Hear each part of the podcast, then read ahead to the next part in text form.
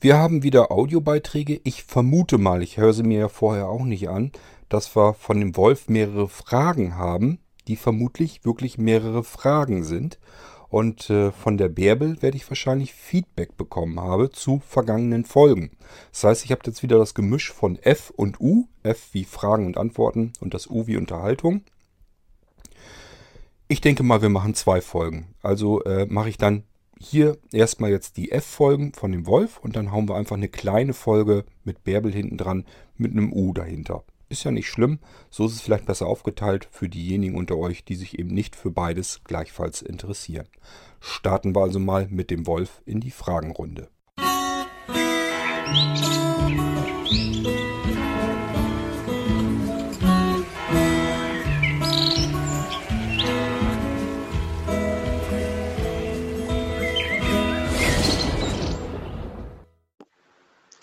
Hallo, ich bin's mal wieder, der Wolf. Grüß dich, Kurt. Erstmal auch danke an den Niklas, dass er mir die Fragen beantwortet hat. Ja, Text Adventure brauchen mir ja nichts erzählen. Das kenne ich ja, war auch ganz nett, aber das kenne ich ja schon vom 64er mit den Eingaben, wo man das dann machen muss. Da gab's das ja und ein paar Spiele sind mir da auch bekannt gewesen. Android-Bereich habe ich halt gedacht, weil bei Amazon, wenn man da Gamebook eingibt und dann in den E-Book-Bereich geht, da kommt vieles Deutsches, ist die Frage, ob man das dann halt gescheit mit dem Android durchlesen kann, beziehungsweise wenn dann jetzt dann zum Beispiel steht, möchten Sie jetzt kämpfen oder auf Seite so und so viel oder bei Rätselfrage so und so viel, ähm, also auf Seite blättern, ob man das dann gut machen kann. Ich habe jetzt zwar eine Breitzeile, aber da geht ja, glaube ich, soweit ich weiß, das habe ich auch noch nicht ausprobiert, vielleicht kann es mir der Niklas ja erzählen, kann ich ja auch nicht hinrouten. Also in dem Sinne hinrouten. Kurt, um das zu informieren, ich weiß jetzt nicht, ob du das weißt, das sind dann die Tasten, wo die Braille sind, oben drüber noch so Routing-Tasten, die man in Windows dann auch benutzen kann, wenn da ein Wort steht oder ein Buchstabe, dass man dann damit ähm, sich dahin bewegen kann, wenn man dann hindrückt. Wolf, selbst wenn ich es wüsste, wir haben hier ja die unterschiedlichste Mischung an Zuhörern im Podcast. Ähm, äh, es lauschen, soweit ich das jedenfalls weiß, anhand der Rückmeldungen und so weiter, lauschen hier ja nicht nur äh, sehbehinderte und blinde Menschen dem Podcast, sondern eben auch Sehende, die mit dem ganzen Krempel überhaupt nichts zu tun haben und sich da gar nichts drunter vorstellen können. In dem Fall ist es allerdings so, ähm, ja, ich habe eine Breitzeile schon mal gesehen und ich weiß auch so ungefähr, wie es wohl funktioniert. Ähm, mehr aber auch nicht. Ich habe noch nie jemanden direkt vor Ort gesehen, wie er mit dem Ding arbeitet. Mir hat es noch nie jemand genau erklärt oder erzählt oder so. Von daher muss ich mir so meinen eigenen Reim da drauf machen.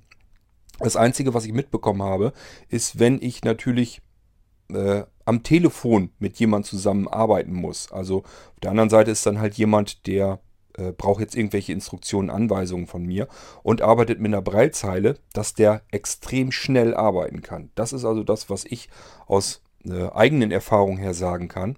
Das heißt, wenn ich mit Leuten zu tun hatte und habe dann gesagt, beispielsweise, ja, du musst jetzt mal eben auf die und die Internetseite gehen und dann musst du weiter unten dies und jenes suchen, dass der prinzipiell genauso schnell arbeiten kann, wenn nicht noch schneller teilweise, konnte der arbeiten, ähm, per Breilzeile, äh, wie ich eben auch ähm, ja, auf der Webseite sehend zurechtkam. Also teilweise war der dann schon schneller an dem Ort, was er gesucht hatte, als ich halt sehend die Webseite abgegrast habe. Ähm, von daher äh, war ich da wirklich erstaunt, dass man offensichtlich mit einer Breitzeile zumindest genauso schnell, wenn nicht sogar in manchen Fällen scheinbar sogar schneller arbeiten kann. Hängt bestimmt damit zusammen, je nachdem, wie viel Übung derjenige dann damit hat. Also es ist schon sehr erstaunlich und das sind natürlich Arbeitsweisen, die hast du mit Sprachausgabe, ja, gar nicht dran zu denken, bis die Sprachausgabe das alles vorgeplappert hat, wo man dann hin will äh, ist man mit Sicherheit bei weitem nicht so schnell. Äh, da hat man mit Sehkraft natürlich immer noch einen Vorteil, aber bei Breitzeile hatte ich zumindest bisher so immer das Gefühl, als wenn das so ein Ersatz ist dafür, dass man dann eben genauso schnell arbeiten kann wie jemand, der äh, ganz normal eben äh, den Bildschirm vor sich sehen kann. Das ist das Einzige, was ich so an Erfahrung gemacht habe. Aber wie das jetzt im Einzelnen funktioniert mit diesen Routing-Funktionen, so, nö, das weiß ich dann auch nicht. Hat mir bisher noch nie einer genauer erklärt oder gezeigt. Und das geht ja, soweit ich weiß, im Android überhaupt nicht. Und im Kindle-Bereich habe ich viele deutsche Sachen gesehen. Und da ist die Frage, ob man das überhaupt bedienen kann. weil Einsamer Wolf habe ich früher natürlich auch gespielt, aber dann halt als ich, echtes Buch, wo ich noch lesen konnte, wo das früher in der 80er, 90er war und da auch die Reihe durchgespielt. Das gab es auch mit Magier.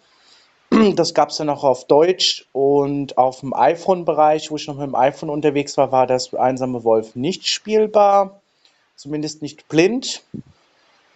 Und das gibt es, und die Zwerge, die habe ich zum Beispiel auf dem iPhone auch gespielt. Die gibt es von, von Markus Heinz auch auf Deutsch, ähm, drei Teile.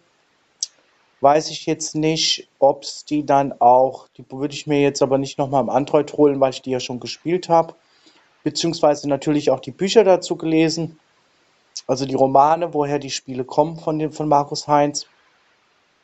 Hätte mich halt interessiert im Kindle, wie gut das zu bedienen ist. Und da gibt es bei Amazon jede Menge. Aber was nützt es, äh, wenn ich es am Ende nicht bedienen kann? Und die haben zwar gesagt, man kann das zwar wieder dann umtauschen, aber man kann sich ja vorher mal schlau machen. Man muss ja nicht immer alles umtauschen. Also manches muss man umtauschen, weil es komplett fehl ist. Aber bei sowas möchte ich das dann schon wissen, ob das dann gescheit bedienbar ist oder nicht. Oder ob es Glückssache ist. Habe ich keinen Plan zu. So, an dich, Kurt komme ich auch mal zu dir. Hm, ob der Konverter unterwegs ist, wollte ich mal fragen. Geld habe ich ja schon soweit überwiesen gehabt. Und der Scream-Fotograf oder was du da mir gesagt hast als Programm, habe ich auch noch nicht probiert. Müsste ich mal ausprobieren, wie gut es dann ist. Nee, ich ersaufe in Aufträgen. Es hat keinen Zweck. Ich komme da im Moment absolut nicht dagegen an. Da sind vor dir noch andere, die sind äh, dringlicher. Das ist wichtiger, dass die rausgehen, die Sachen. Und wir haben jetzt zu Ostern, ja, ich habe jetzt heute Nachmittag haben wir noch einmal Postausgang. Ähm, das ist ja nicht so, dass du was bestellen kannst und dann geht am selben Tag oder am nächsten Tag hier ein Paket raus. Das funktioniert so nicht. Ähm, ich kann die Sachen selber nicht zur Post bringen. Das heißt, ich muss immer abwarten, bis jemand kommt und die Sachen abholt und dann zur Post bringt. Und das ist im Durchschnitt einmal die Woche machen wir das. Ähm, von daher, nee, funktioniert nicht. Und ich werde es auch heute Nachmittag dein Paket gar nicht mit rausbekommen, weil äh, da sind andere dringendere äh, Sachen, die noch erstmal raus müssen. Die muss ich noch fertig machen. Das heißt, ich bin dann noch bis heute Nachmittag beschäftigt. Ähm, ja, mit Verpacken und so weiter. Und was ich dann, äh, das geht dann alles mit raus. Und äh, was ich jetzt an Paketscheinen quasi schon fertig gedruckt habe. Und die Sachen kommen jetzt raus und da ist deins noch gar nicht dabei. Das heißt, deins geht dann wirklich erst ähm, ja, direkt nach Ostern, nach den Feiertagen raus und dann kommt das dann erst bei dir an. Das geht im Moment einfach nicht schneller, weil ich ersauf hier wirklich in den Sachen. Hier kommen ständig jeden Tag neue Bestellungen dazu und ich schaffe die alten ja gar nicht an der Geschwindigkeit raus und äh, somit staut sich das Ganze schon wieder an. Äh, ich bin mit den Aufträgen, mit den Computeraufträgen, wenn hier jemand zuhört, äh, wir sind mittlerweile schon längst wieder im, im Juni am Gange. Also Richtung Mitte, Ende Juni sind wir jetzt ähm, am Plan mit den Aufträgen. Äh, dann hast du auch ungefähr eine Vorstellung, ja, was da alles im Moment wieder gerade los ist. Das hat so keinen Zweck. Ähm, geht nicht schneller. Tut mir leid, aber manchmal geht es halt einfach nicht. Ich kann mich nicht in tausend Stücke reißen, klappt dann nicht. Das andere, der Bildschirmfotograf, so heißt der, ähm, für andere, das ist von mir ein kleines Programm, ist auf dem Blinzeln-Computer mit drauf, könnt ihr einfach über die Suche finden. Ich glaube ansonsten, der müsste irgendwo Multimedia oder ein System oder irgendwo wird er mit drin sein. Ähm, nennt sich wie gesagt Bildschirmfotograf, ist einfach eine Software, die den Bildschirm abfotografiert. Ist dafür da, wenn ihr mal irgendwie eine Fehlermeldung oder sowas habt und wisst da nichts mit anzufangen, wollte jetzt einen Screenshot machen, konnte man natürlich immer mit Windows, ähm, Windows Druck, ich weiß gar nicht, nee, mit Windows Druck war das nicht. Ich habe es schon vergessen, aber ist auch egal, weil das war, fand ich immer extrem umständlich. Man musste dann immer mit einer Tastenkombination erst das Bild in die Zwischenablage äh, befördern. Gibt es ja in Windows. Dann hat man meistens irgendwie Paint oder irgendein anderes Programm aufgemacht, dort wieder eingefügt. Dann musste man das Ding abspeichern, dann war das im falschen Format. Man musste es dann erst in ein anderes Format, in ein anderes Bildformat abspeichern, damit es komprimiert wird, damit man es vernünftig verschicken kann per E-Mail. Dann war die Größe aber immer noch viel zu groß und es hatte mehrere Megabyte gebraucht, obwohl das gar nicht nötig gewesen wäre. Also es war alles halt lästig, nervig, störend und deswegen habe ich den Bildschirmfotograf gebaut und dort eingefügt. Der macht nichts anderes als auf eine Tastenkombination warten und dann speichert er das Ding direkt auf den Desktop ab. Das heißt, da ist auch nichts, was man irgendwie konfigurieren oder einstellen könnte. Da hat man dann im Anschluss auf seinem Desktop direkt eine JPEG-Datei, die stark komprimiert ist, reicht aber immer noch, um ablesen zu können, was da drauf äh, ja angezeigt wird. Und diese JPEG-Datei, die kann man sich einfach an die E-Mail anhängen, auch mehrere JPEG-Dateien. Man kann also auch mehrere Fotos erstellen und die werden dann alle auf dem Desktop abgespeichert. Einfach an die E-Mail dranhängen und dann habe ich die hier und kann mir die auch angucken. Du meintest ja ähm, mit dem Zoom oder so, dass ich dann vielleicht Probleme hätte. Nee, ist überhaupt kein Problem. Ähm, ich gucke mir die E-Mails hier sowieso mittlerweile dann alle erstmal am iPhone oder am iPad oder so an. Da kann ich die aufzoomen, so viel wie ich möchte. Ähm, und äh, kann mir die invertiert darstellen, sowas alles. Das geht am PC eben alles gar nicht so einfach und am iPhone, iPad ist das überhaupt kein Thema. Da kann ich mir das so einstellen, dass ich die sofort an Ort und Stelle, ohne dass ich da irgendwas großartig für tun müsste, ähm, sofort anschauen und kann dir dann sagen, was los ist. Ähm, ja, in deinem Beispiel, du hattest ja eine Meldung, wie gesagt, da stand einfach nur drin, dass äh, er dieses Konfigurationsmenü nicht öffnen konnte, weil das, was du da gestartet hast, das stand jetzt nicht in der Meldung damit bei. Ähm, das muss im Hintergrund schon einmal laufen. Du hast also irgendwie versucht, eine zweite Instanz zu starten. Das hat dieses jeweilige Programm dann nicht mitgemacht. Ähm, ich weiß natürlich jetzt überhaupt nicht, worum es geht. Hast du nicht dabei geschrieben. Hast ja auch nur die Meldung dann drin gehabt. Von daher, da stand nichts dabei, um was es geht. Kann ich dir so also nicht weiterhelfen. Das Einzige, was ich dir sagen kann, du hast irgendetwas gestartet, was schon mal gestartet war. Und zweimal wollte er nicht. Und das war eben die Meldung. Ja, ich habe dir auch geschrieben, wo ich früher dann halt noch sehbehindert war. Jetzt gelte ich als blind, beziehungsweise brauche ich ja einen Screenreader, weil es anders gar nicht gibt und ähm, eine Braille, um klarzukommen am Rechner. Da habe ich dann halt immer den Zoom halt von, von Word oder, Office-Produkten oder anderen Programmen, wo es ging, dann halt groß gemacht, um damit ein bisschen arbeiten zu können oder sogar, weil ich dann Blickfeldeinschränkungen hatte, dass ich den Zoom sogar ähm, statt auf 100% sogar noch kleiner gestellt habe, 50% und den Schriftgrad groß, weil ich das dann mit, äh, mit einem Auge sehen konnte. Äh, beziehungsweise ist es dann manchmal, wenn man verschiedene Anwendungen hat, dann besser gewesen, wenn man ein kleineres Blickfeld hat. Aber das sind dann Geschichten, wo es mir wirklich noch gut ging mit den Augen. Naja, Wolf, das wäre mir alles viel zu umständlich. Also ich habe auch am PC eine E-Mail-Software, da kann ich mir die wenn du mir ein Bild oder sowas äh, schickst, äh, kann ich mir ganz normal angucken, kann dort auch, äh, auch dort direkt im E-Mail-Programm schon sagen, zoom das auf oder mach es kleiner, passe es an die Bildschirmbreite an und sowas. Ist da alles kein Problem drin. Ähm, das mit dem Invertieren würde dann nicht gehen, ist aber auch nicht so schlimm, weil habe ich mir auch alles gebastelt. Das heißt, ich habe mir natürlich auch eine eigene Software gebastelt, die hast du auf deinem Blinzeln-Computer auch drauf.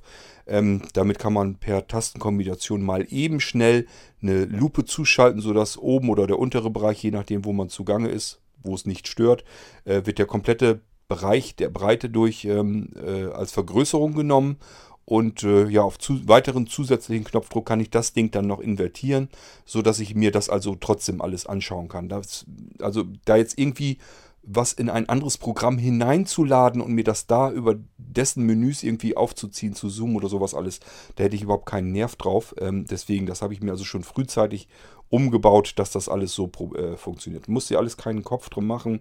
Ähm, speicher einfach ab als Grafik. Wie gesagt, mit dem Bildschirmfotograf hast du das ratzfatz gemacht. Oder pack das direkt in die E-Mail rein. Ist alles überhaupt kein Problem. Äh, ich würde es auf gar keinen Fall irgendwie als Word oder PDF. PDF ging jetzt in dem Fall auch, konnte ich hier auch am iPhone ganz einfach mir aufzoomen, also am iPhone direkt in der E-Mail öffnen und dann aufzoomen. Das war jetzt kein Problem, hätte es jetzt als Word gespeichert, wäre es schon wieder scheiße gewesen, hätte ich das erstmal irgendwo anders in irgendeiner anderen App oder irgendeinem anderen Programm extra reinladen müssen und da schauen, ob ich mir das wieder aufzoomen kann. Das heißt, macht dir über sowas keinen Kopf. Am besten einfach als Grafik rausfeuern. Zack, fertig, kann ich mir das hier anschauen. Ist kein Thema. Ähm, kommt natürlich zwischendurch immer wieder mal vor, dass mir Leute irgendwas schicken, einen Screenshot oder so, dass ich mir das anschauen soll, weil die mit der Meldung nicht viel anfangen können und dann ähm, ja, wenn es dann irgendwie geht, dass ich mir einen Reim drauf basteln kann, dann erzähle ich natürlich, was es sein kann. Ähm, Hilft immer ganz gut, wenn man dazu sagt, wann das passiert ist, äh, bei welchem Programm, als man das gestartet hat oder sowas. Ähm, dann hätte ich dir jetzt auch sagen können, welches Programm das ist, was du da scheinbar doppelt aufgerufen hast und was deswegen äh, jetzt gemeckert hat. Aber das wirst du selber wissen, wirst ja wissen, was passiert ist vorher unmittelbar, als diese Meldung dann kam. Ist aber auch nicht weiter schlimm, ist eben nur, dass du irgendwas doppelt da gestartet hast.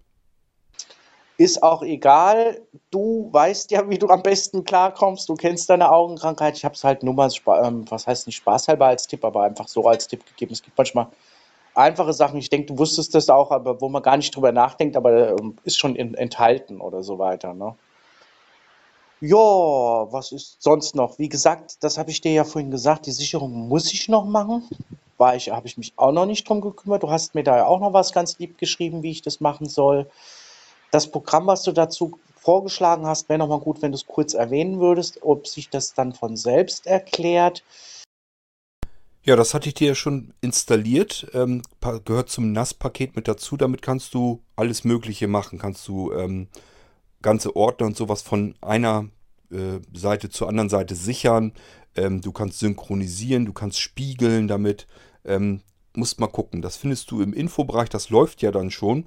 Äh, nennt sich Syncback.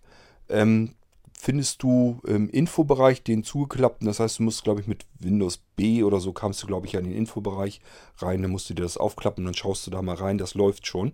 Darüber kannst du es dann eben auch aufrufen sofort. Hast es relativ schnell also verfügbar. Naja gut, und dann musst du auf äh, Datei und dann auf Neu gehen. Musst halt ein neues Profil anlegen. Dann will er einen Profilnamen wissen, den tippst du da ein. Und dann will er wissen, was hast du denn vor? Hast du irgendwie was mit FTP und so weiter vor, mit Servergeschichten? Das brauchst du aber bloß so bestätigen, meine ich. Das steht dann schon so, dass er jetzt auf den Laufwerken sich äh, halten soll. Also sowohl Quelle als auch Ziel. Und wenn du das weitergemacht hast, ja, dann kommst du dann irgendwann rein, dass du auswählen kannst, ähm, was Quelle und Ziel sein soll. Das heißt, du musst dann das, das Quellverzeichnis auswählen. Dann nimmst du dann einfach auf Laufwerk D das Backup-Verzeichnis und als Zielverzeichnis machst du dir einfach ein neues Verzeichnis am besten auf deiner neuen Festplatte äh, und dass er das da dann alles hinkopieren soll. So, und dann gehst du nochmal äh, in der linken Spalte auf die Zeiteinstellungen und dann stellst du dir da eben ein, ob er es täglich oder wöchentlich machen soll. Und wenn wöchentlich, welche Wochentage kannst du dann anhaken und so weiter und so fort. Dass er das irgendwie, naja, vielleicht alle zwei, drei Tage vielleicht einfach mal schaut, ist da irgendwie was neu in dem Quellverzeichnis? Wenn ja, kopiere mir das aufs Zielverzeichnis. Musst du als Option also sichern nehmen, dann kopiert er dir das einfach rüber. Ja, und das ist einfach das, was man. Also das Programm äh, ich kann mich noch erinnern, als ich das erste Mal darin gearbeitet habe, kam mir das, ja, ist wieder so typisch, ist halt relativ funktionsumfangreich. Also wird man erstmal mit Funktionen ein bisschen erschlagen. Hat aber überall an jeder Stelle so ein bisschen Assistent. Das heißt, das Ding hilft einem eigentlich auch so ein bisschen, solche Profile anzulegen. Und äh, probier es einfach mal aus. Nimm dir ein bisschen Zeit dafür. Ich sag gerade so beim ersten Mal tut man sich ein bisschen schwer, ist aber alles auf Deutsch. Von daher kannst du alles verstehen. Und äh, dann probier erst mal, ob du es hinbekommst. Und wenn du es dann nicht hinbekommst, dann schreibst du mir nochmal eine E-Mail und sagst mir, wie weit du gekommen bist, wo es dann haperte. Und ich sag mal, schlimmstenfalls, ja gut, das müsste ich gucken, wie ich das vom Rechner her immer hinkriege. Sonst würde ich es dir natürlich ganz gerne im Podcast mal direkt vorführen, wie das geht. Aber dafür brauche ich einen Rechner, den habe ich mir nach wie vor hier ja noch nicht einrichten können, weil ich mich um eure Rechner ja erstmal kümmern muss. Ähm, da muss also irgendwann mal eine Lücke einfach passieren, dass ich mir einen Rechner fertig machen kann, dass ich euch hier im Podcast ein bisschen mehr was zeigen kann. Ähm, probier es mal aus, ob du damit klarkommst. Und äh, wenn nicht, schreibst du mir per E-Mail. Dann versuche ich nochmal mich reinzudenken, wo es bei dir hapert und versuche dir äh, da so ein bisschen vom Schlauch zu helfen. Und Zeitkontinuum habe ich auch Probleme. Ich habe jetzt die Willkommenszeit auch mal wieder angemacht. Ähm, dass ich heute zum Beispiel wieder das Problem habe, wir hatten nachmittags und ich hatte schon 5 Uhr in Windows auf der Uhrzeit. Ich habe das zwar über die CMD gemacht, indem man da einfach Time eingibt und Enter und dann gibt man die Uhrzeit, zum Beispiel 15 Uhr Doppelpunkt 00 Enter ein und dann ist die auch wieder im Windows eingestellt, aber da scheint sich immer die Uhrzeit zu verschieben. Weiß auch nicht, ob ich Willkommenszeit ähm, da irgendwie dazu bringen kann. Die hat damit ja auch nichts zu tun. Die greift ja ins Windows rein, dass die Uhrzeit nicht immer umstellt. Vielleicht hättest du da noch mal einen Tipp. Also meistens ist ja so, wenn sich die Uhrzeit umstellt und die Minutenzahl und so gleich ist, dass sich nur die Stunden verändern, da musst du mal drauf achten, dann hat es ja immer was mit der Zeitzone zu tun. Dann würde ich einfach in den Windows-Einstellungen mal gucken. Ich habe zwar keine Ahnung, wie du dir die verstellt haben kannst, aber musst du da mal gucken. Vielleicht hast du ja auch irgendeine Software oder so installiert, die da drin rumfummelt. Also Willkommenszeit hat in der Uhrzeit von Windows überhaupt nichts zu tun. Also da ist gar keine Funktion drin, die irgendwas mit der Uhrzeit anfangen würde. Von daher, daran kann es nicht liegen. Du musst also irgendwas installiert haben, was da rumgerätscht. Ähm, ja, weiß ich natürlich nicht. Äh, ich würde an deiner Stelle mal in den Einstellungen einfach schauen von Windows, welche Zeitzone eingestellt ist. ähm, dass du die wieder in Ordnung kriegst und welcher Zeitserver eingestellt ist, ob du da irgendwie was verstellt hast oder so. Keine Ahnung. Ich kann es dir so nicht sagen. Das Einzige, was ich dir halt wirklich sagen kann, äh, die Kiste lief hier ja nun mehrere Wochen durch und Uhrzeit oder sowas, das war alles überhaupt kein Problem. Ähm, die Dinger laufen wunderbar, äh, die Nanos. Ähm, die ich auch hier jetzt ausgeliefert habe oder so, die haben das alle nicht. Also von daher ja, irgendwas muss halt dann bei dir passiert sein, was das dann verstellt. Und da musst du mal gucken, was das sein könnte. Vielleicht kannst du dir irgendeinen Reim drauf machen mit den Programmen, die du nachträglich installiert hast. Ob da irgendetwas dazwischen war, was eventuell eine Funktion mit drin hat, was da irgendwie was dran rumrödeln könnte, an der Zeitzone oder an der Uhrzeit irgendwie dran rumfummeln. Ähm, irgendwas muss es ja sein. Ich kann es dir leider so nicht sagen, weil, äh, wie gesagt, soweit wie ich das eingerichtet habe hier, lief das alles 100%. War überhaupt kein Thema. Ähm, muss also irgendwas noch dazugekommen sein. Und da weißt du ja besser, was du noch installiert hast. Da musst du mal äh, wirklich scharf nachdenken, was habe ich eigentlich nachträglich noch installiert? Wo habe ich noch rumgefummelt in den Einstellungen? Ist da irgendwo was dazwischen, wo noch was äh, vorgekommen sein könnte? Ähm, ich wüsste ehrlich gesagt nicht sonst nicht, wie du da weiterkommen willst. Und was du eben machen kannst, Einstellungen von Windows einfach nochmal nachkontrollieren, dass sie noch so sind, wie sie sein sollten, dass die Zeitzone richtig eingestellt ist, der Zeitserver, dass das angehakt ist, dass er sich die Uhrzeit automatisch ziehen soll und solche Geschichten. Vielleicht ist ja auch bei der Uhrzeitumstellung, hat man jetzt ja auch auf Sommerzeit, vielleicht ist da ja irgendwas passiert, ähm, dass er da irgendwas verstellt hatte. Kann ja sein. Äh, von daher Einstellungen nachgucken. Ist das Einzige, was ich dir raten kann. Ansonsten findest du auf Laufwerk D, auf dem Datenlaufwerk, unter Software-Systemprogramme ganz unten, nee, da war die gar nicht drin. Die Zeitpunkt-Exe, die war da, glaube ich, aber gar nicht drin, sondern in der Software-Empfehlungen, Tools und dann ganz unten war die, glaube ich. Jedenfalls irgendwo ist diese Zeitpunkt-Exe und die kannst du dir natürlich auch äh, mit der Verknüpfungsfunktion auf deinem Computer, hast du nämlich auch, ähm, muss man einfach in Suche Knüpfi oder so eingeben. Vielleicht wird dir das dann schon angezeigt oder nur einfach Verknüpfung. Irgendwo ist jedenfalls noch ein Stückchen Programm bei dir auf dem Blinzeln-Computer, mit dem du Verknüpfungen an alle möglichen Stellen machen kannst, was gerade unter Windows 10 sehr praktisch ist, weil du da an Stellen drankommst, äh, hast du so gar keine Möglichkeit. Und dann könntest du dir von dieser Zeitpunkt-Exe, die startest du erstmal als Administrator allerdings starten, sonst funktioniert das Ganze nicht. Und äh, wenn du das gemacht hast und die kann dir die Zeit korrigieren, dann haust du dir die einfach in den Autostart. Das hat man früher auch schon so gemacht. Die habe ich ursprünglich früher mal gebastelt. Zum einen, damit man sich einfach mal eben auf Knopfdruck die Zeit äh, setzen kann. Die holt sich einfach die Uhrzeit bei uns von einem Server aus dem Internet und ähm, danach wird dann die Uhrzeit auf dem Rechner dann eben gestellt. Und äh, es gab eben auch Leute, bei denen ist dann später irgendwann mal die Batterie auf dem Mainboard am Ende gewesen und dann verstellt sich ja auch immer die Zeit. Dann habe ich einfach gesagt, weißt du was, äh, wenn du jetzt keine Lust hast, da eine neue Batterie einzubauen oder keinen hast, der dir die eben auswechselt, dann pack dir einfach diese Zeitpunkt-Exe in den Autostart, verknüpfen oder direkt reinschmeißen und äh, lässt einfach beim Starten des Computers einmal eben mitlaufen. Dann holt die sich die Zeit, die aktuell aus dem Internet, stellt die Uhr und fertig. Wenn du mit Zeitpunkt Exe, die ist uralt, ich weiß nicht mehr, ob sie hundertprozentig funktioniert, schon gar nicht unter Windows 10, habe ich nicht ausprobiert. Wenn die nicht funktionieren sollte, melde sich nochmal, dann ist das auch noch so ein Ding, was ich in die Willkommenszeit mit einbauen kann, dass Willkommenszeit sich eben nochmal die Uhrzeit dann schnappt ähm, aus dem Internet beim Starten des Rechners und stellt dann die Uhr des Rechners. Dann hätten wir noch eine Funktion, die in Willkommenszeit vielleicht noch ganz praktisch wäre. Aber da melde dich dann nochmal. Ähm, wer so ein Problem noch hat und hat das Wartungsassistenzsystem, da gibt es das auch als Funktion mit fertig drin. Kann man auch einfach über ein kleines Skript und einen Befehl äh, sich die Uhrzeit mit umstellen. Da ist das auch schon überall mit eingebaut. Genauso beim ähm, Stamper. Also es gibt ja eine Software Stamp ähm, vom Blinzeln. Ist zum Protokollieren gedacht. Äh, und ähm, ja auch noch für zusätzliche Steuerung per Browser und sowas alles. Ähm, auch das Ding hat sowas mit eingebaut, dass er die Uhrzeit eben nach äh, Internetzeit stellen kann. Ähm, aber auch die Stamp, das gehört mit zum Wartungsassistenzsystem eigentlich mit dazu. Wenn, äh, das hast du bei deinem Nano nicht mit dabei, äh, Wolf. Aber wie gesagt, du kannst die Zeitpunkt Exe probieren. Und wenn du sagst, ja, habe ich probiert, geht aber nicht, ähm, dann baue, baue ich dir das eben noch in Willkommenszeit rein. Und dann haben wir bei der nächsten Version von Willkommenszeit das Ding dann eben auch noch drin, aktivierst du dir in den Einstellungen und dann äh, lässt du Willkommenszeit ganz normal automatisch mit starten. Und dann holt er sich die Zeit eben aus dem Internet und stellt dir das wieder. Aber es muss ja irgendeinen Grund haben, warum die Uhrzeit bei dir verstellt ist. Da muss irgendwas passiert sein, würde ich mich trotzdem drum kümmern, denn irgendwie äh, muss da ja irgendwas reingrätschen. Entweder sind es eben Einstellungen von Windows oder aber irgendeine Software, die du anschließend noch installiert hast, dass die da dran rumfummelt. Irgendeinen Grund wird es jedenfalls haben. Jo, und sonst wünsche ich, wie gesagt, geistreich. Da muss ich mich auch noch mal ein bisschen mehr ranklotzen, aber wenn die Sicherung gemacht ist, dann habe ich ja auch mal ein bisschen mehr Zeit, auch mal in die äh, virtuellen Maschinen zu gucken.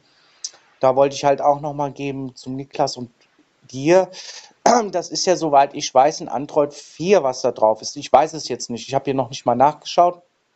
Und da kann es natürlich sein, wenn er ein höheres Android hat und das drauflutscht, weil ich habe das von jemandem gehört, der noch ein Android 4 benutzt, aber ein äh, gequacktes System, das hat er sich selbst draufgelutscht. Also prinzip das alte runter und, und hat das dann ähm, geknackt in dem Sinne. Und der hat schon das Problem, dass er mittlerweile manche Anwendungen gar nicht mehr richtig nutzen kann, weil die veraltet sind. Also Android 4 ist veraltet und ob das ein Problem sein könnte, dass dann die Apps nicht gehen, weil ich habe das so vor, nicht so kompliziert zu machen. Ich werde es versuchen, mit der Speicherkarte per Sicherung zu übertragen in das Android. Wenn es nicht klappt, dann stellt man es halt wieder zurück und dann hat sich die Sache. Aber ich werde es erstmal so probieren, als da rumzupuppeln, halt über die Speicherkarte. Apropos Speicherkarte, der Nano mit dem i4 Intel, den du mir ausgeliefert hast, hat eine Speicherkarte ähm, Schlitz, der befindet sich, wenn das Gerät, also hinten der Monitor richtig rum ist und links oben auf der Front der An- und Ausschalter. Auf der linken Seite neben dem Lüfter ist ein Schacht. Ist zwar nur für ein SSD, man muss dann einen Micro SD-Aufsatz ähm, benutzen, um Micro SD-Karten zu benutzen, aber das ist ja wohl ähm, nicht schwer, weil ja bei, wenn man eine Micro SD-Karte kauft, meistens diese Aufsätze ja dabei sind. Das wollte ich nochmal nebenbei sagen und mach weiter so. Und ich danke schon mal für Info etc. Zwecks, dass du mir nochmal sagst, das Sicherungstool, wie ich das machen soll. Jetzt nicht, dass du Drive Snap noch mal, Snapshot nochmal ganz durchgehst, aber generell vielleicht im Groben, wie ich dann vorgehe mit dem Programm, was du noch gemeint hast. Und ein Zeitkontinuum setzen kann oder sogar eine synchronisierte Geschichte, dass Ordner überwacht werden. Das wäre mir ganz lieb und ich schiebe was hin ja, das ist also das Ding, was ich eben meinte, was bei dir im Infobereich schon gestartet ist. Also es brauchst du von aus dem Infobereich nur einfach wieder aufrufen und äh, dann kannst du dir weitere Synchronisationen dort eben anlegen. Das würde ich einfach mal durchprobieren. Da kannst du alles Mögliche mitmachen. Kannst du sagen, hier habe ich Verzeichnis, das soll mal mitgesichert werden. Und da habe ich noch ein Verzeichnis, soll mal mitgesichert werden. Und dann da musst du dich halt mit beschäftigen, aber wenn man das einmal durch hat, dann will man das, ist das eins von den Tools, die will man dann eigentlich auch nicht mehr äh, vermissen. Da ist man froh, dass man sowas Schönes dann hat. Weil das ganze Ding kümmert sich eben wirklich komplett automatisch um alle Vorgänge, die bei dir auf dem Computer eben so vonstatten gehen sollen, wo eben irgendwas von A nach B kopiert, synchronisiert oder gespiegelt werden soll. Ähm, das macht eben alles dieses eine Tool. Und das eigentliche Sichern, das ist ja nicht das große Problem. Da gehst du ja wirklich nur auf äh, Windows 10 dann eben sichern und dann wählst du dir aus dem Menü dann eben aus, ähm, wie du es gesichert haben willst, ob nur sichern oder sichern und archivieren und ob der Computer danach dann selbstständig heruntergefahren werden soll oder nicht. Ähm, ich bin mir nicht sicher, ob du da jetzt irgendwie schon ein Problem mit hast, ähm, würde mich aber wundern. Geh da mal einfach drauf, wenn du da das Symbol gefunden hast, Windows 10 sichern, ähm, dann geh da einfach mal drauf und äh, ja, dann bekommst ein kleines Aufklappmenü und dann sagst du einfach, ja, sicher mir die Maschine und mehr hast du an der Stelle überhaupt nicht zu tun, der Rest funktioniert vollautomatisch. Das heißt, dein System, das gerade läuft, das wird dann komplett automatisch gesichert. Da ist überhaupt nichts dafür notwendig, dass du irgendetwas bedienst. Und äh, ja, die Sicherungen, die werden dann abgespeichert eben auf deinem Datenlaufwerk im Verzeichnis Backup in dem jeweiligen Unterverzeichnis.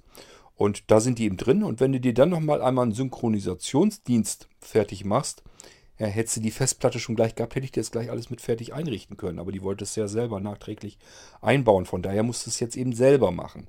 Ähm, musst du dich eben mit diesem äh, Synchronisationsprogramm eben einmal abbemühen. Äh, und äh, richtest dir es ein, dass dieses Backup-Verzeichnis komplett von dem Datenlaufwerk auf deinen selbst zusätzlich eingebaute Festplatte eben rüber kopiert wird und dann kannst du noch den Intervall bestimmen, wie oft das passieren soll, ob täglich, ähm, ob äh, ja, wöchentlich und an welchen Wochentagen und so weiter oder monatlich. Das kannst du da alles einstellen da drinne und äh, da, so kannst du dir das eben anlegen. Genauso mit Verzeichnissen, wo deine ganzen Dateien und sowas drin sind. Das würde ich mir alles mal einmal einrichten, dass er sich im Hintergrund ganz automatisch von ganz alleine darum kümmert, dass dir die Sachen, die ihm wichtig sind, die du irgendwo reingepackt hast, äh, von dort aus irgendwo anders hin kopiert werden sollen ähm, ja, damit die einfach dann zusätzlich gesichert sind. Und dann kann dir nämlich wirklich nichts mehr passieren. Und die ganze Geschichte kümmert sich vollautomatisch ohne dein Zutun im Hintergrund darum. Da musst du dich dann überhaupt nicht mehr drum kümmern. Und das hattest du ja gesagt, das wäre ganz schön, wenn du sowas hättest, weil du da auch nicht oft dran denkst, selber mal eben abzusichern. Das geht wahrscheinlich den meisten so. Und das ist so die Möglichkeit, dass man eben sich wirklich gar nicht mehr drum kümmern muss.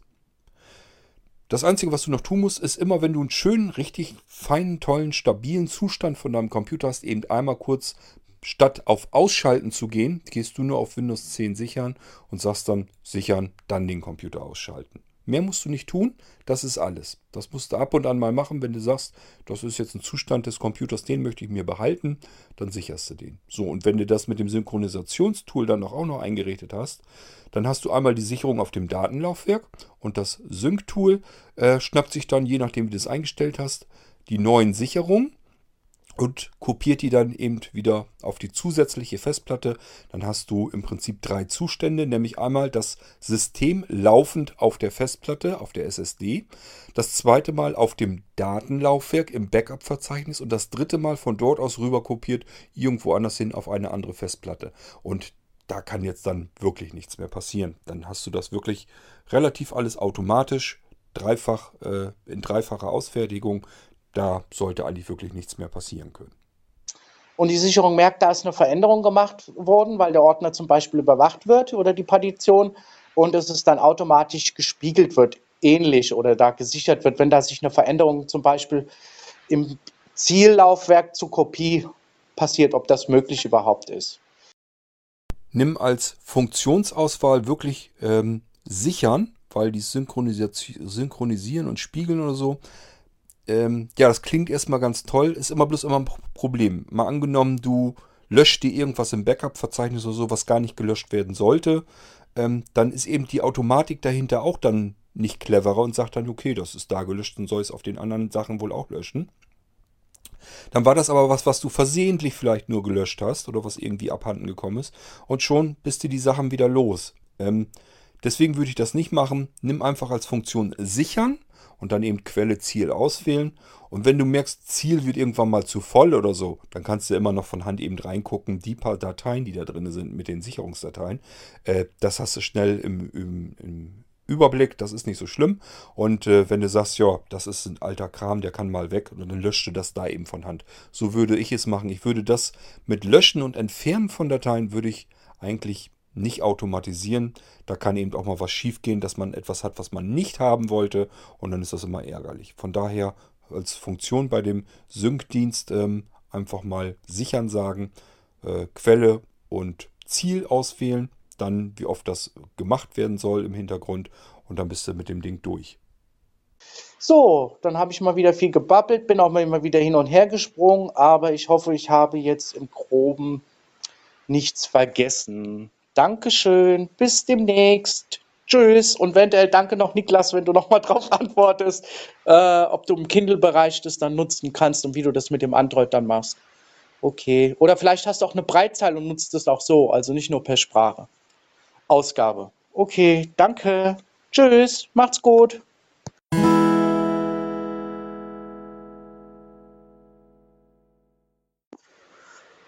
Hallo Kurt, ich hatte noch was vergessen, auch eine Frage an dich und speziell vielleicht auch wieder an Niklas. Und zwar habe ich mit Zato TV die App auf dem Smartphone. Ich habe immer Probleme und zwar nur Probleme, wenn ich die Tonspur einschalte oder die Audiodeskription, dass das bei mir nach einer halben Stunde abbricht. Ich habe jetzt auch schon beim Provider angefragt, auch selbst in der Fritzbox geguckt, da sind keine Abbrüche zu der Uhrzeit. Das ist mir jetzt schon öfter passiert. Und vielleicht habt ihr dann eine Lösung parat, beziehungsweise wäre mal sehr interessant, auch Kurt, wenn du das nicht nutzt, weißt du ja, dass man das per ähm, PC nutzen kann, wie man da die Audiodeskription einstellt. Zumindest in Zato selbst, wenn man in der nachschaut, steht immer unter Einstellungen kann man die ähm, Tonspur, sprich äh, die Audiokanalspur auch einstellen. Habe ich aber nie was gefunden. Sprich, ob das jetzt auf dem Rechner ist, sprich, ob das jetzt auf dem Smartphone ist aber wahrscheinlich werde ich wieder Pech haben. Also mit dem Rechner könntest du es testen, aber vielleicht weiß der Niklas Bescheid, weil ich halt weiß, dass er ein Android nutzt.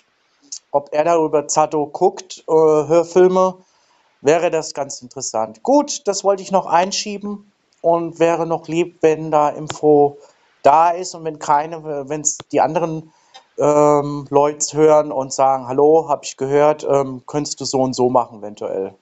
Oder auch, es läuft ins Leere. Egal. Probieren kann man es ja mal.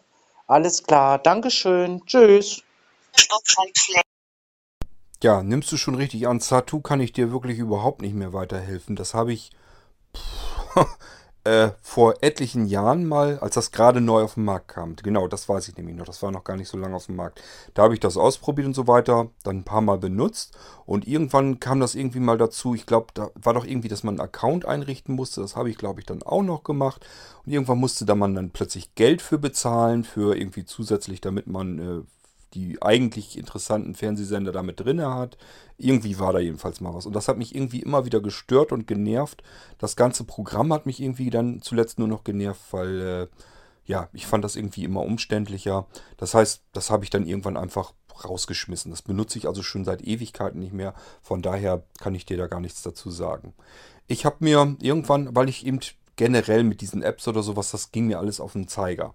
Äh, ich habe mir irgendwann eine Netstream-Anlage gekauft, also ähm, halt irgendwas gibt es von verschiedenen Anbietern. Äh, kleines Kästchen, was einfach auf der einen Seite an Satellitenanschluss kommt und auf der anderen Seite speist es einfach das Signal ins äh, Netzwerk ein. So dass ich jetzt mit jedem beliebigen Gerät einfach hier eine Internetseite aufmachen kann mit dem Browser ähm, bin dann auf meiner Netstream-Anlage und kann dann einfach sagen, hier das und jenes Programm möchte ich mir angucken.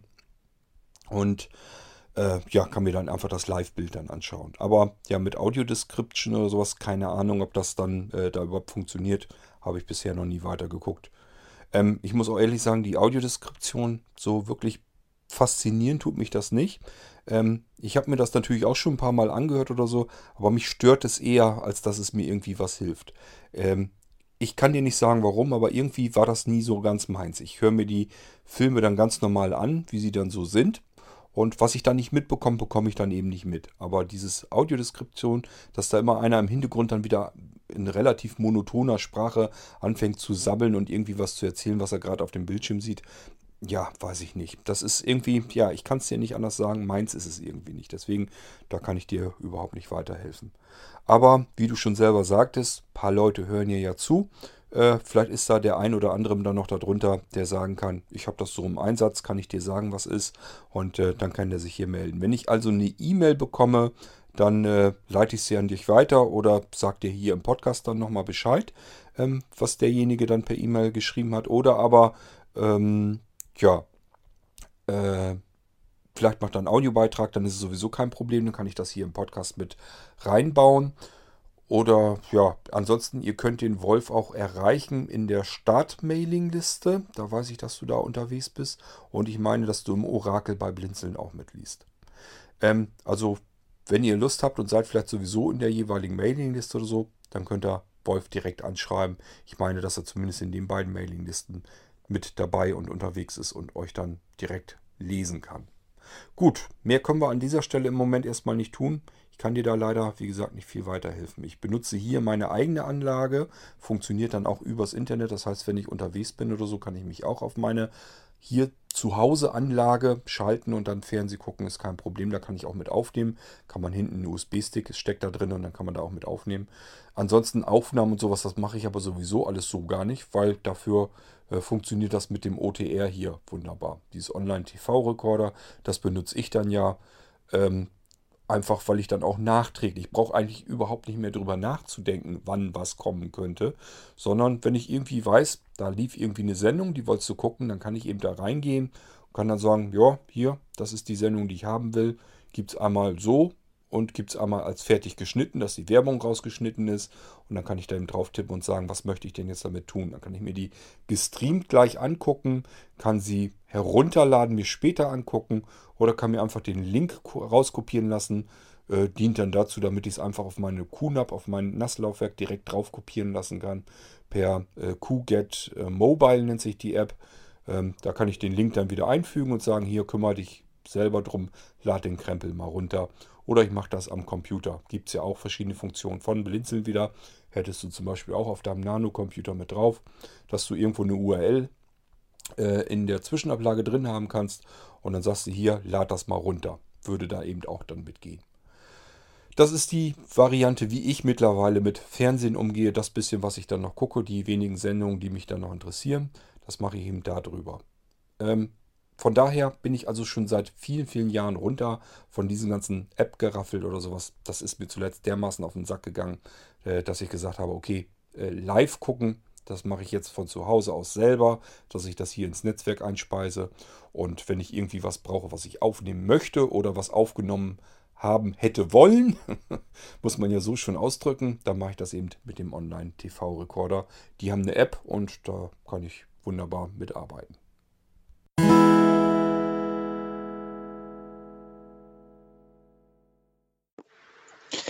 Hallo Kurt, ich wollte mich nochmal melden. Und zwar kann man mit Willkommenszeit auch einen Wecker stellen. Das heißt, wenn der Rechner auf Standby ist und man macht dann zum Beispiel eine Box per Bluetooth, wenn die an Standby ist, läuft die ja ewig. Ich habe zum Beispiel eine Shark, die läuft 17 Stunden, stimmt auch, ähm, bei Betrieb. Die würde halt auch laufen, wenn, wenn die dann an wäre. Oder kann man generell im Windows das so einstellen, dass du kannst dich ja auch erinnern lassen über Cortana dass du per dann geweckt wirst oder die Notiz dann mitbekommst, wenn er im Standby ist oder mit Willkommenszeit. Wäre lieb, wenn du darüber auch nochmal eine Antwort hättest. Jetzt reicht's aber, glaube ich. Ich habe genug geplappert. Danke dir. Tschö. Also, wenn du mit Standby, Standby meinst, dass der Rechner wirklich runtergefahren ist, also quasi so ähnlich wie ausgeschaltet ist und von dort aus kann er ja auch übers UEFI BIOS äh, wieder geweckt werden, äh, da wüsste ich jetzt im Moment gar nicht so richtig, wie ich da drankomme. Das würde ich wahrscheinlich über Windows versuchen. Über den, äh, ja, das gibt ja auch, dass du in Windows per Zeit was steuern kannst, dass du dann Tasks eben einrichten kannst, was dann passieren soll. Ich meine, da war irgendwie was bei gewesen, dass man dem Ding dann auch irgendwie mitteilen kann, er soll dann aus dem Standby herauskommen. Ansonsten nur dieses Standby, wo der Rechner noch läuft, da kann man natürlich was tun. Ähm, geht mit Willkommenszeit an der Stelle aber sowieso noch gar nicht. Das Einzige, was ich in Willkommenszeit noch einbauen wollte, war diese Geschichte mit Datum und Uhrzeit, dass man sich einen Wecker stellen lassen kann oder sowas. Aber wenn der Rechner dann aus ist, ist er aus. Da kannst du dann auch nichts mit Willkommenszeit machen. Ähm, in die Richtung wollte ich auch nicht weiter mich vortasten. Es gibt Möglichkeiten, dass man da was programmieren kann. Aber das ist ein komplett, für mich ein komplett neues Kapitel, was ich dann anfangen müsste. Müsste ich schauen, wie ich das wieder umsetzen kann und so weiter. Ähm, möchte ich dir an der Stelle jedenfalls zumindest nicht versprechen. Ich kann da gerne mal nachschauen, ob es da schon irgendwelche Funktionsmöglichkeiten oder so gibt, irgendwelche Bibliotheken, die ich einbinden kann, dass ich das mit einbauen könnte. Aber äh, ja, da kann ich nur mal nachschauen. Wenn ich da nichts finde, habe ich da selber jedenfalls nicht vor, dass ich das irgendwie einbauen könnte. Ähm, ansonsten ja, was du natürlich jederzeit machen könntest, ist den Nano komplett herunterfahren, ausschalten und dann eben per Zeitsteuerung äh, einschalten lassen. Das könntest du natürlich machen. Dafür gibt es wieder Zubehör. Du kannst das Ding also mit einer Schaltsteckdose ähm, natürlich jederzeit wieder einschalten lassen. Das wäre dann kein Problem. Und diese Ansteuerung könntest du zum Beispiel auch komplett automatisieren. Da gehst du schon wieder in den Bereich von Heimautomatisierung. Da kannst du es dann eben selber auch blindlings steuern. Ansonsten könntest du mit einer stinknormalen Zeitschaltsteckdose natürlich auch arbeiten, aber meistens kann man die ja blind nicht bedienen. Ähm, also das ist aber die Möglichkeit, weil dein Blinzeln-Computer ist ja so eingestellt, dass wenn der Strom kriegt, fängt er eben an zu starten. Deswegen kannst du da eigentlich alles Mögliche mitmachen. Du kannst den herunterfahren und kannst den dann sagen, okay, jetzt äh, schalte ihn ein. Was zum Beispiel auch gehen würde, doch das müsste eigentlich gehen. Ich weiß bloß nicht, wie gut das Ganze bedienbar ist. Schon gar nicht auf Android, das müsstest du dann ausprobieren, ist diese Wi-Fi-Steckdose. die wir bei Blinzeln im Shop mit drin haben. Die könntest du eben dann ausprobieren. Das heißt, äh, steckst du zwischen deinen Nano, zwischen das Netz, Netzteil und äh, Strom einfach dazwischen.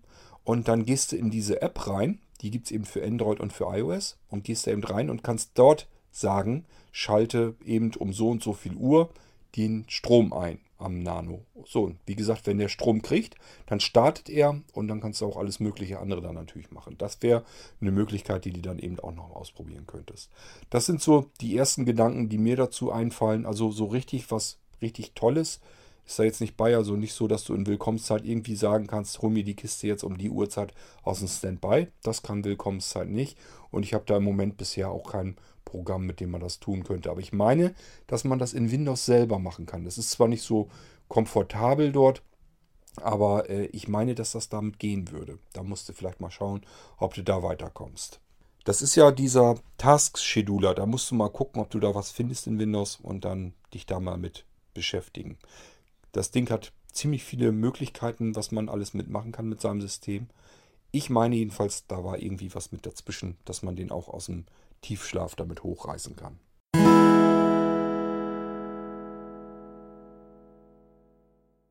Das waren jetzt die Audiobeiträge, die, die ich unter F wie Fragen und Antworten verbuchen kann. Der Rest ist dann eigentlich eher was für U wie Unterhaltung deswegen, wie gesagt, mache ich hier zwei Folgen draus. Äh, somit können wir die F-Folge hier abschließen und wir hören uns gleich, wenn ihr mögt, wieder in der U-Folge einfach dann die nächste Podcast-Folge im Irgendwasser abspielen. Bis dahin, gleich, macht's gut. Tschüss, sagt euer Kurt Hagen.